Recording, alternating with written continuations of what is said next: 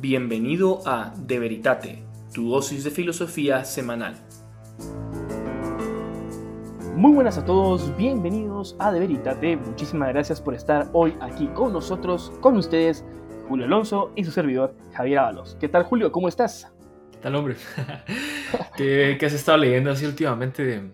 Y pues, ¿qué has estado viendo? O sea, yo, yo también te quiero contar como, pues porque encontré un nuevo autor y... Pero ajá, contamos primero. Va, está bien. Entonces, mira, yo he estado leyendo, acabo de leer dos libros de nociología. Uno que se llama así, Nociología, y otro que se llama Filosofía del Conocimiento, que es sobre ese tema, sobre cómo conocemos, estudiado desde la perspectiva de la filosofía. Y es muy interesante porque creo que gran parte del debate en la filosofía contemporánea y moderna parte de esto, de una errónea concepción del conocimiento. Pero vamos a entrar a eso ahora, ¿no? Claro, vamos a entrar a eso ahora, sí, sí, perdón. vamos a entrar a eso ahora, o sea, solo con decirte lo que parte de entender mal cómo funciona el conocimiento ha llevado al marxismo, al historicismo, al vitalismo, al neopositivismo, o sea, un montón de los errores filosóficos que miramos en el mundo contemporáneo tienen que ver con un mal entendimiento de la filosofía del conocimiento. Hmm. Afirmaciones fuertes y polémicas, esperemos poder... Dar argumentos de peso. Eh, espero que podamos dar argumentos de peso. Eh, yo por mi lado, pues he estado... ¿Qué he estado haciendo? ¿Qué he estado leyendo? Pues hace, no sé, un par de semanas acá en la República y ahora empecé este libro de un autor, un filósofo tomista que se, llama, que se llamaba Norris Clark y escribió este libro que se llama The One and the Many, o El, Uno y los Muchos, ¿no? Algo así es como, ese supuestamente es el problema fundamental de, la filosofía y de la metafísica en particular, de cómo podemos entender pues que hayan, o sea, haya una cierta comunalidad en el ente, pero al mismo tiempo haya variedad en el ente. O sea, eso lleva a Parménides a decir que, que no hay multiplicidad, que solo hay unidad y que por eso eh, tenés eh, pues el, ente, ¿no? Eh, que, es una especie de bloque estático que no cambia, y tal vez algo más como Heráclito, que sería negar la unidad y decir que solo hay multiplicidad y cambio.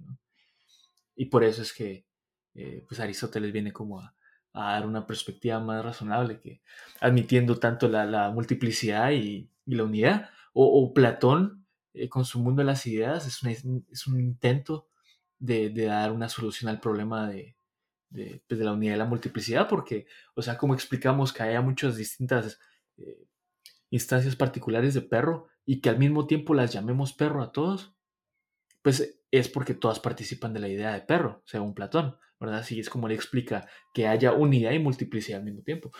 y a un nivel más fundamental. los universales, ¿no? Sí, e, es más, el problema de los universales es una aplicación del problema de, pues, de la unidad y de la multiplicidad, de the one and the many. Y pues yo pensaría, creo que por ese camino de saber Norris Clark va a decir que, la noción de, ese, eh, de Santo Tomás, del ser, del acto de existencia y demás, es lo que al final eh, soluciona el problema. Porque al final los entes son distintos y, y ente se dice de manera análoga, ¿verdad? Pero, pero lo que hay en común es que es y que tiene pues un acto de existencia que es limitado por su esencia. Pero sí, es, este está muy interesante. Y otra cosa, así como, o sea, me está gustando mucho el libro. Me gustaría que hiciéramos episodios de los distintos capítulos porque realmente está muy, muy interesante. Él da preguntas de discusión al final de los capítulos, entonces creo que podría darnos a, a, tener aquí una conversación en el podcast.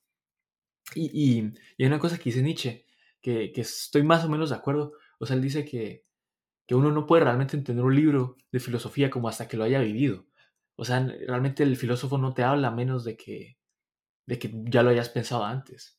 Eh, porque muchas veces, las veces que más resuena eh, en tu cabeza el argumento que da un filósofo o lo, que dice cualquier persona es porque ya lo estabas pensando, pero esa persona lo formuló de una manera mejor y dices, sí, sí, sí, yo había pensado eso. ¿No, no te pasa? Claro, claro, sí, te entiendo, te entiendo. Ponen mejor, o sea, ponen vamos a ver, lo que tú querías expresar con tus palabras, ellos lo expresan de una manera más sintética, más clara y también... Más, más sutil y más profunda y te quedas como, uh, sí, yo estaba pensando eso exactamente, o, está empezando a pensarlo, ¿no? Y ahora leyendo Norris Clark, pues he tenido esa, esa sensación varias veces.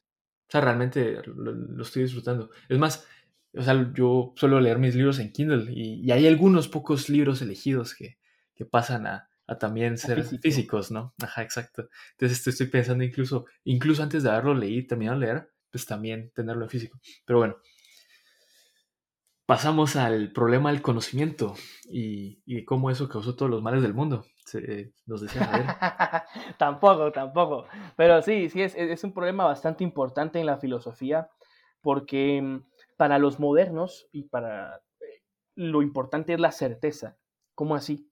Para Descartes, cuando Descartes se plantea, Descartes está en un contexto social muy particular, también en un contexto filosófico eh, muy especial, porque acaba de venir Occam con su principio de la navaja de Occam y acaba de venir a destruir hasta cierto punto, por así decirlo, todo lo que era la filosofía anterior.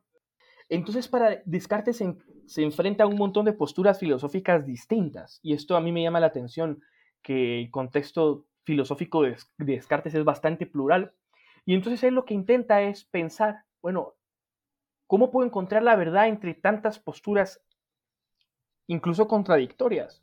Y entonces él parte de la base de la certeza, que él solo va a aceptar aquellas ideas de las cuales esté con absoluta certeza las cuales tenga absoluta certeza y de las cuales se pueda afirmar que sean totalmente claras y distintas entre sí.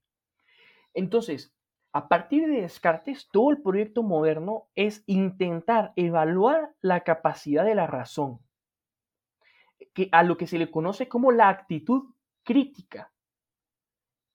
Entonces, esta actitud crítica es que ante el conocimiento cabe siempre la actitud de sospecha la duda acerca de la verdad.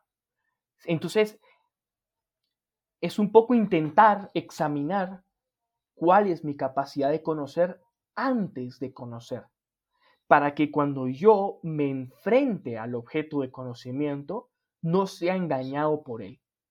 Es como ver los límites de la razón para luego empezar a trabajar con ella. Podemos decir en otra manera que lo que intenta hacer Descartes es como evaluar los instrumentos que tiene con los cuales va a estudiar la realidad.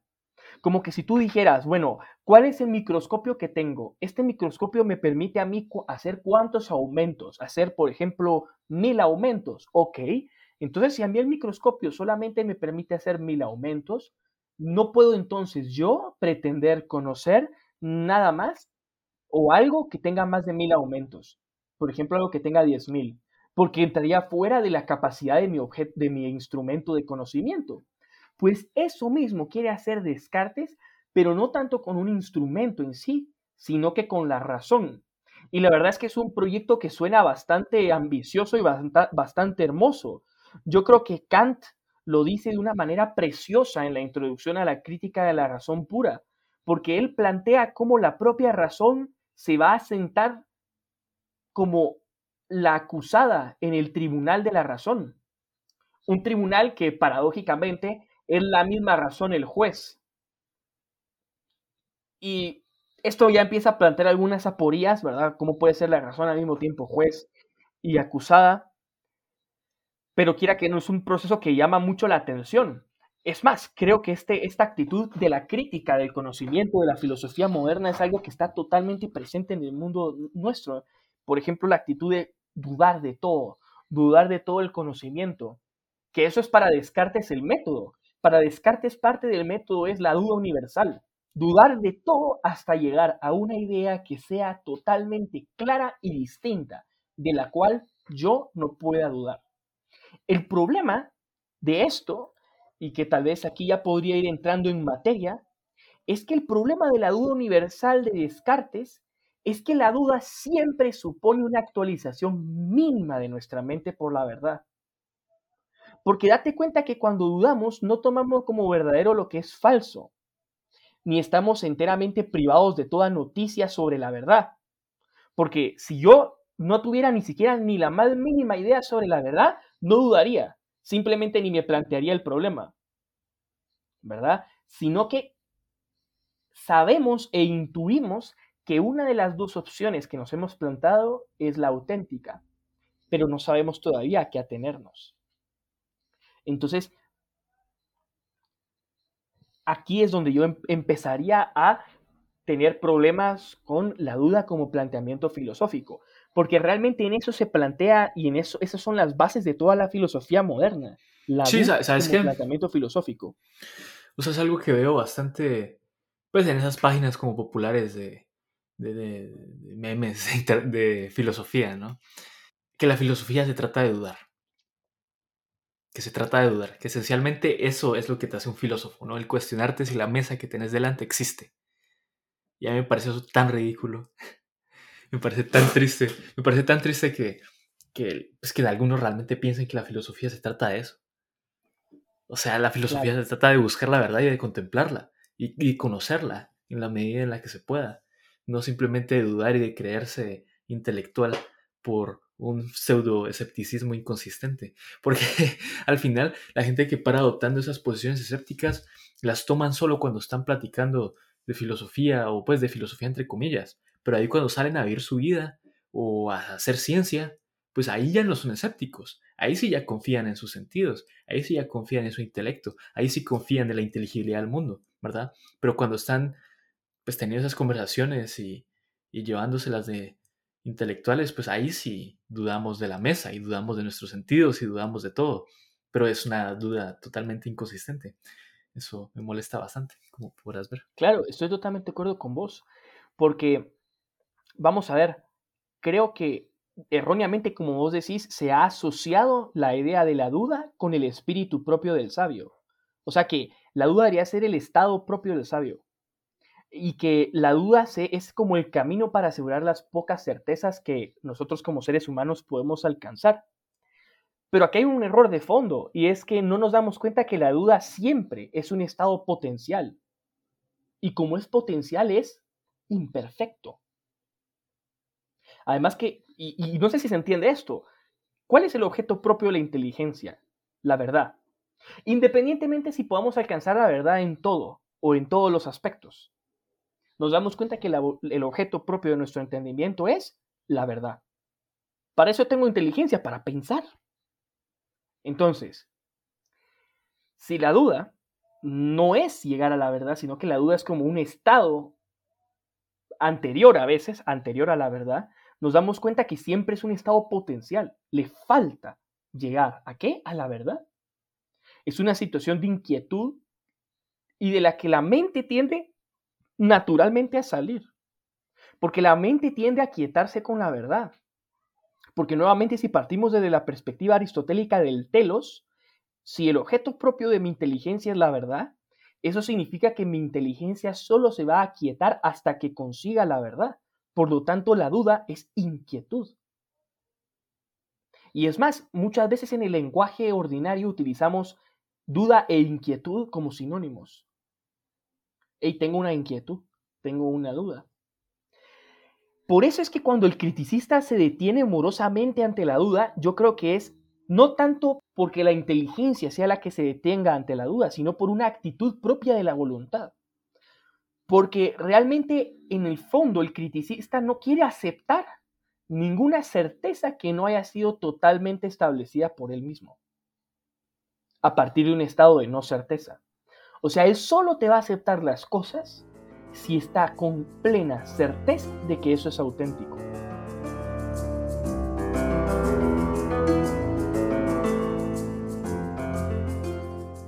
Además que yo creo que la duda, no sé qué piensas de esto Julio, pero la duda siempre es un estado provisional de la mente del que no solo naturalmente tendemos a salir, sino que además es necesario que salgamos. Porque incluso en el campo de la ética, Sabemos que actuar con conciencia dudosa nunca es legítimo, porque es exponernos a cometer graves errores. Y por tanto la postura de la duda universal de dudar de todo no nos sirve, porque nos exponemos a actuar precisamente de manera errónea. Es como que si yo te dijera, hey, mira, hay personas adentro del edificio, no estoy seguro, dudo simplemente de que si hay o no personas, y a pesar de eso decido dinamitarlo, estaría cometiendo, me estaría exponiendo a cometer un gran mal moral. Y, no, y no queremos hacer eso ni en nuestra vida ni en la vida de los demás. Sí, ahí dijiste un montón de cosas que, son sin duda muy interesantes. Eh, yo me quedo con lo que decís de que, y, pues yo naturalmente lo veo con un lente aristotélico, me, costaría quitarme esos lentes. O sea, el intelecto es una, es una potencia que se ve actualizada por, por su objeto, que es la verdad. Y se aquieta solo cuando tiene su objeto y cuando posee, cuando posee su objeto, cuando descansa en él. Pues las potencias así son, o sea, la potencia desea su acto y descansa en él cuando lo tiene. Pues cuando yo quiero la galleta, la galleta siempre, pues eh, estoy inquieto hasta que la tengo, ¿verdad? Y puedo descansar en ella. Obviamente no, me va a calmar totalmente porque no está la, naturaleza humana, pero, pero sí, con el intelecto es así, o sea, queremos pues poseer la verdad y descansar en ella. Y de eso se debería tratar la filosofía, pues de, de buscar la verdad de contemplarla y descansar en ella, no de, pues, de, de, de glorificar la duda, como si eso nos hiciese, pues no sé, o sea, más, más inteligentes o más críticos o algo así. O sea, obviamente no queremos caer en una credulidad pueril, ¿verdad? Pues queremos ser críticos y razonables y demás, pero en la medida en la cual ser críticos y razonables nos lleva a la verdad, no como un fin en sí mismo, sino como un medio. Claro, estoy totalmente de acuerdo contigo. Desde ese punto de vista, la duda es algo loable. La duda como sinónimo de pregunta, de pregunta que busca una respuesta, o sea, que busca la verdad. Y mm, yo quisiera tal vez irme como deteniendo en los distintos argumentos que se puede hacer en contra de la duda, de la duda universal. Y es que creo que vale la pena darse cuenta que la duda universal no puede ser razonable. ¿Por qué? Porque cuando yo he llegado a desconfiar de los mismos sentidos, que a eso me lleva la duda radical, la duda radical me lleva incluso a dudar de los sentidos que me rodean, no de que me rodean, sino de que mis sentidos puedan realmente conocer lo que me rodea. Una vez que yo he desconfiado de la capacidad, de mi propia capacidad de razonar, de mi propia capacidad de razonar, porque algunos hombres se equivocan, dice Descartes, nos llegamos a plantear incluso cosas como que si Dios pudiera engañarnos, que si yo me puedo engañar, o sea que si mis razonamientos son falsos o son verdaderos, si realmente puedo saber si mis razonamientos son falsos o verdaderos. Incluso Descartes llega a asumir la hipótesis de que hay un genio maligno que puede hacer que nos equivoquemos incluso de lo que a nosotros nos parece más evidente, corrompiendo nuestros sentidos externos. Entonces creo que esto nos hace ver que la duda es algo voluntario porque es algo que va más allá de lo lógico, de lo racional o del sentido común. Mira, una cosa. Ajá. Hasta ahora hemos criticado bastante la, duda universal, pero sin duda, pues cuestionarse las cosas tiene utilidad en su contexto y en su medida. O sea, no estamos, o sea, no estamos diciendo que deberías aceptar de manera crédula absolutamente todo lo que te viene y nunca cuestionar las cuestiones, nunca cuestionar las cosas. Entonces, ¿en qué momento para vos entraría de manera legítima la duda o el cuestionamiento? Ok, entonces, yo lo que creo que es importante saber es primero que, primero darse cuenta que, o sea, quiero responder a tu pregunta, pero para responder a tu pregunta hay que partir de una premisa.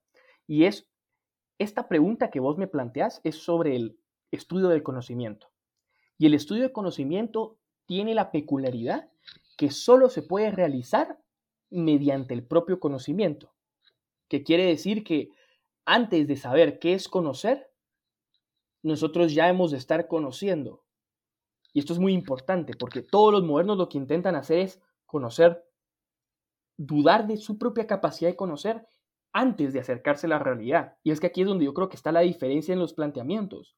La gente común y yo creo que vos y yo, cuando oímos hablar de la duda, nos parece muy atractivo porque pensamos que es una duda al estilo de, esto que, que estoy viendo es verdadero, cuáles son los argumentos a favor, cuáles son los argumentos en contra, será que el argumento que yo hice está bien planteado, em, el famoso peer review, ¿verdad? Que, bueno, voy a enviarle, si yo soy un especialista en esto, pues se lo voy a enviar a otro especialista para que también él lo piense, para que haya como dos ojos que estén, dos pares de ojos que estén actualizando la misma realidad.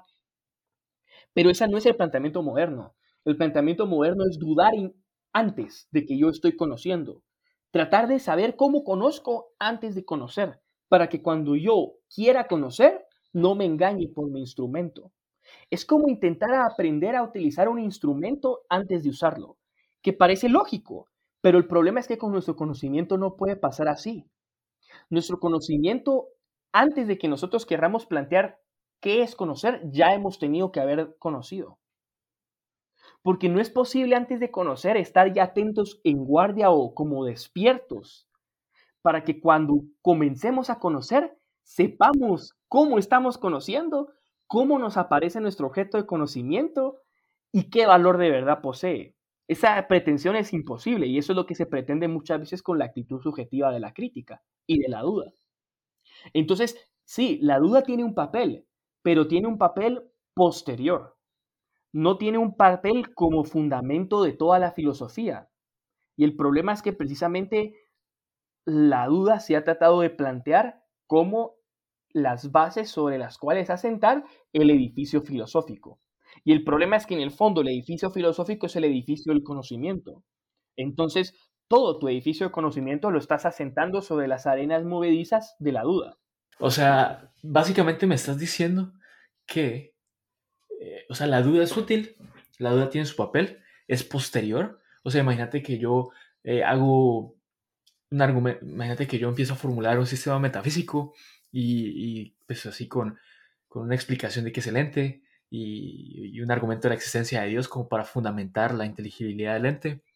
Y de ahí te lo mando a vos y te digo qué pensás y me pongo a ver qué huecos pueda tener mi argumentación, eh, qué, saltos lógicos puedo estar haciendo, donde no estoy siendo riguroso, pues podemos, puedo, puedo como sujetarlo a críticas, se lo puedo mandar a una persona que sepa que, que, que pues, está en desacuerdo con la conclusión y, podemos juzgar ahí.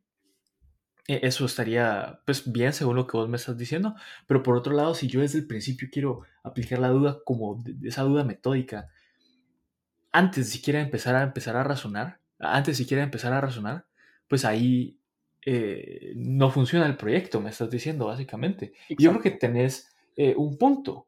Y creo que es algo que incluso dice Kant en la crítica de la razón pura, que no hay tal cosa como pensamientos vacíos. Entonces cuando Descartes dice, pienso, luego existo, bueno, ¿de qué estás pensando?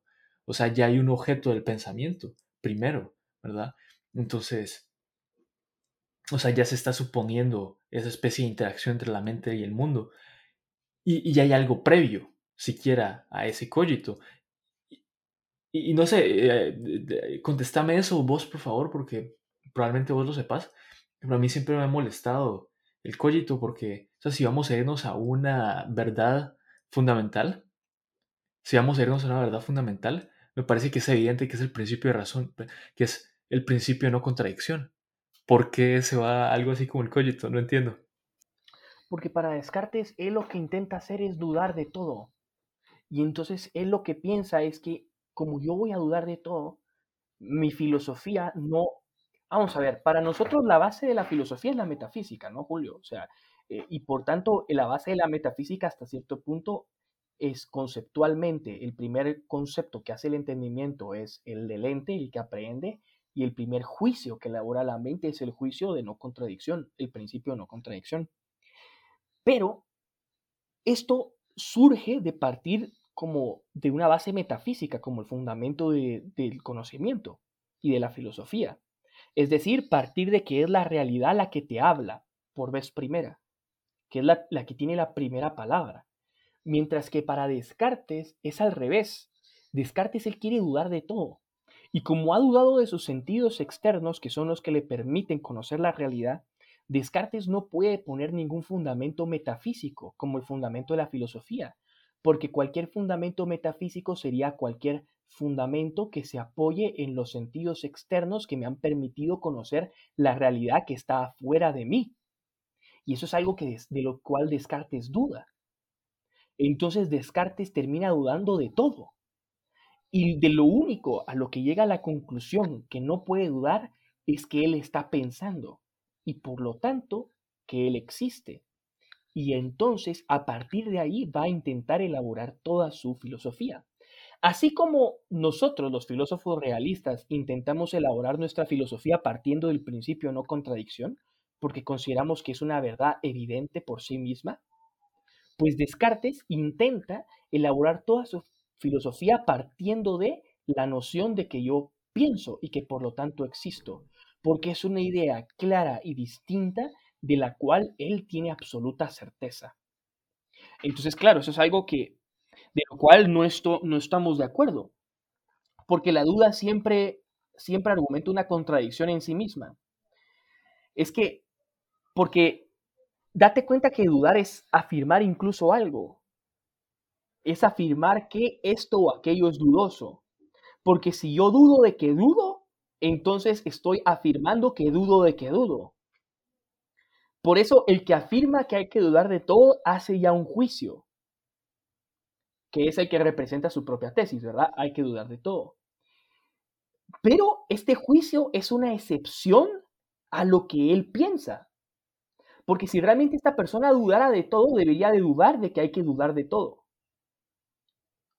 Y entonces así nos podemos ir ad infinitum es una, es una postura contradictoria, como nos damos cuenta. Y es que en el fondo, cuando Descartes ha dudado de todo, ha dudado de la metafísica, ha dudado del principio de no contradicción, de manera implícita. Pero sabemos que dudar del principio de no contradicción sería ilógico. Y por eso es que posteriormente los filósofos modernos, creo que incluso el mismo Descartes, van a ver el principio de no contradicción no tanto como un principio metafísico u ontológico, como es como vos lo entendés, es decir, un principio de la realidad misma, sino como un principio de la mente. Mientras que los realistas sostenemos que el principio de no contradicción es un principio de la mente, un juicio de la mente, pero basado en la realidad. Mientras que Descartes lo que te dice es yo no puedo saber eso.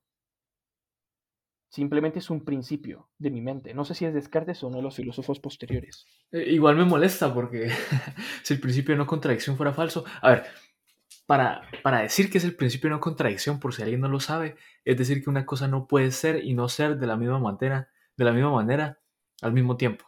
Eh, un ejemplo.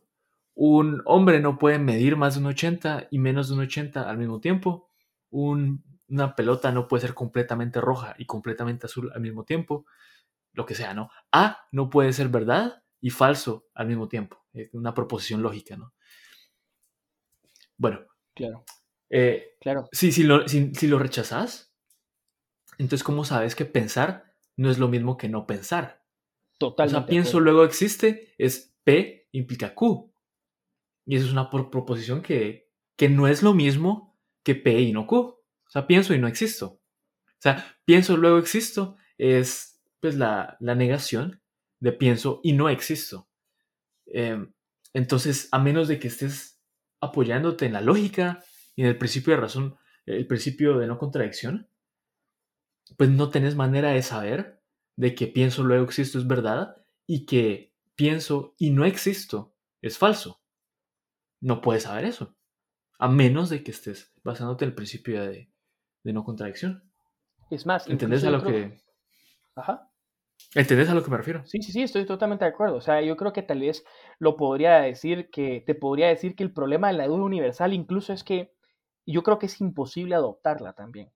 Porque, vamos a ver, incluso el mismo Descartes se da cuenta que si yo aplicara la, la universal de manera totalmente, de, de manera plena, no podría salir de ella. O sea, Descartes cree que sí es posible buscar la verdad utilizando la duda como método, la duda universal como método. Pero eso no es cierto. Porque vamos a ver, Descartes duda de, que las ideas representen algo real, de las ideas de nuestro conocimiento. Pero el problema es que una duda universal implicaría también dudar de la propia capacidad del conocimiento para alcanzar la realidad, la capacidad de nuestro pensamiento. Y entonces la duda metódica se convertiría en duda escéptica. Y Aristóteles tenía una crítica muy fuerte contra los, que, contra los escépticos. Decían, que, los escépticos son los que niegan los primeros principios. Él les decía, deberían dejar de pensar y comportarse como plantas, porque si realmente dudan de la capacidad de la razón, pues entonces que no la usen y que sean como plantas. Y además, aquí viene la verdadera trampa, porque vamos a ver, para nosotros que estamos tan habituados a utilizar herramientas que nos han permitido conocer muchas cosas, no sé, microscopios, eh, experimentos carísimos y con una complejidad y una sutileza altísima. Eh, nosotros decimos, hey, mejor primero evalúo cuál es la capacidad de conocer de ese instrumento. Pero el problema es que con nuestro conocimiento no se puede hacer eso. Porque ¿cómo llegar a conocer con la razón si la razón es o no válida mientras se duda de ella? Tendría yo que usar un procedimiento que esté más allá de la razón. Y eso no puedo. o sea, no, yo no puedo demostrar la aptitud de la mente humana para captar la verdad. Es un principio que tengo que aceptar. Porque toda demostración que pretendiese hacer de esta aptitud la estaría ya suponiendo. O sea, no hace falta demostrar la existencia y la capacidad de la, de la, razón humana para conocer, porque es algo evidente. O sea, solo basta reflexionar sobre la negación para advertir que negar que yo puedo conocer la realidad es contradictorio. Porque si yo niego que puedo conocer la realidad, entonces esta realidad que yo he conocido, que es que no puedo conocer la realidad, sería contradictoria, sería falsa.